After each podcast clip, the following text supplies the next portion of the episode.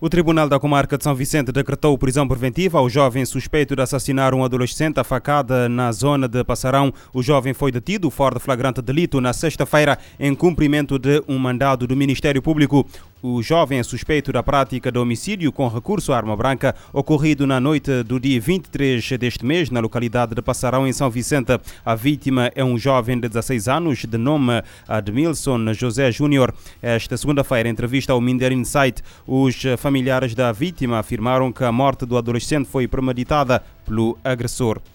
Tarrafal, Santa Catarina, São Salvador do Mundo, São Miguel e Santa Cruz, todos na ilha de Santiago, são os conselhos com menor taxa de vacinação completa. Os números foram divulgados na segunda-feira pelo Diretor Nacional de Saúde, Jorge Barreto. A expectativa da Direção Nacional de Saúde é que até o final de outubro, 70% da população adulta a nível nacional tenha vacinação completa que é Tarrafal de Santiago com 11,7%, Santa Catarina de Santiago com 12%, São Salvador do Mundo com 13,4%, São Miguel com 15,8% e Santa Cruz com 20%.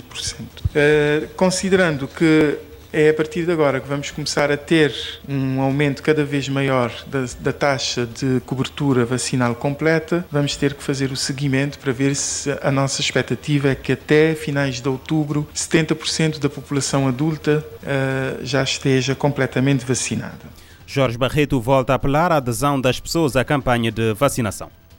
Nós gostaríamos de realçar a questão da, da adesão à vacinação.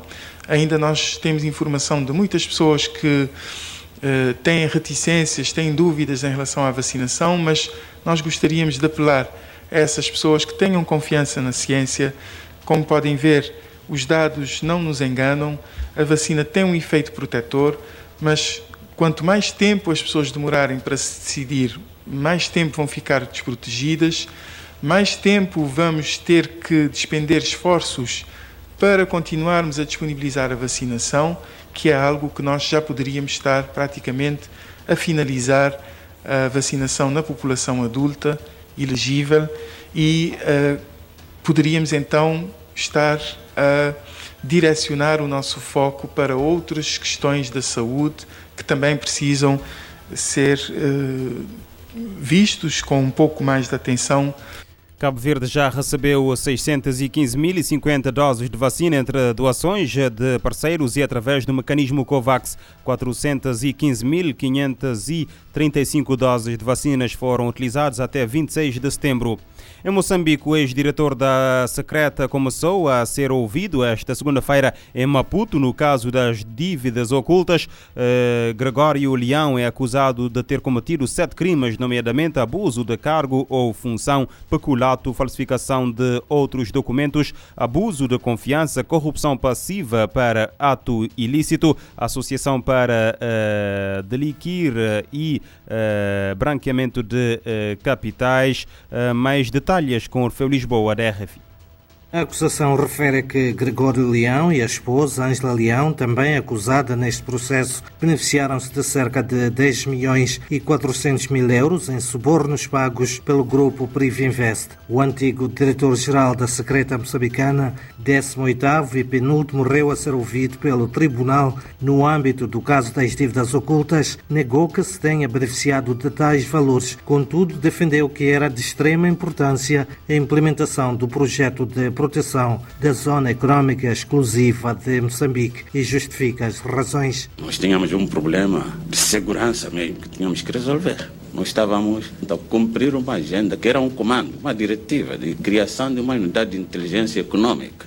Diretiva que também veio ser consolidada pelo atual comandante-chefe. O réu Gregório Leão volta a ser ouvido amanhã pela sexta secção do Tribunal Judicial de Maputo no âmbito do julgamento do caso das dívidas ocultas que lesaram o Estado moçambicano cerca de 1,7 mil milhões de euros entre 2011 e 2014 durante o último mandato de Armando Guebuza enquanto presidente da República de Moçambique. De Maputo para a RFI, Orfeu, Lisboa. Na próxima semana começam a ser ouvidos os declarantes cuja lista integra cerca de 60 pessoas, incluindo o antigo presidente da República, Armando Guebuza. No Brasil, um casal de brasileiros foi detido no domingo no Aeroporto Internacional de Fortaleza quando tentava embarcar para Lisboa com mais de 9 kg de cocaína na bagagem. A informação foi confirmada pela Polícia Federal do Brasil. De acordo com a força policial, a ação aconteceu quando os suspeitos foram fiscalizados fiscalizados com uso de cães farejadores. A droga estava escondida na estrutura de três malas. Os detidos naturais do Estado brasileiro do Ceará foram indiciados por tráfico internacional de drogas e associação para o tráfico, crimes com penas de prisão de até 25 anos. Já na sexta-feira, a Polícia Federal deteve no Aeroporto Internacional de Guarulhos, no estado de São Paulo, um jovem de 19 anos que tentou embarcar para Lisboa com quatro tijolos de cocaína que pesavam cerca de 4 kg e estavam escondidos dentro da sua mala. Apesar de não ter a produção própria de cocaína, o Brasil é um dos principais pontos de de passagem da droga proveniente de outros países da América Latina, com destino à Europa e Portugal, tem se tornado numa das, das portas de embarque de estupefacientes para o continente europeu.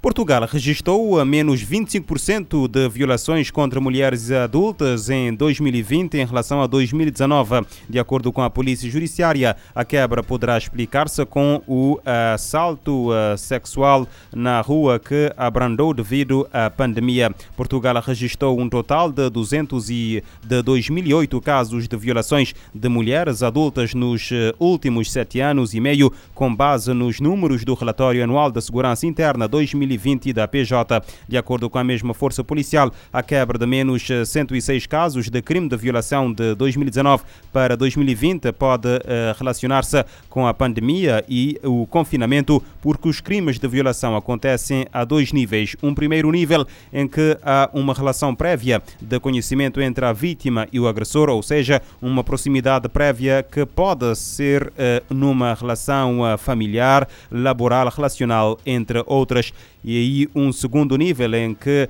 uh, acontece o chamado assédio, assalto sexual, ou seja, a vítima e o agressor não se conhecem de lado nenhum e o crime pode acontecer numa paragem de autocarro, no metro, uh, durante uma corrida na mata. Nos últimos 20 meses, uh, entre 1 de janeiro de 2020 e até 31 de agosto de 2021, houve um total de 469 casos de violação de mulheres adultas. Em 2021, entre 1 de janeiro e 31 de agosto houve registro de 154 casos.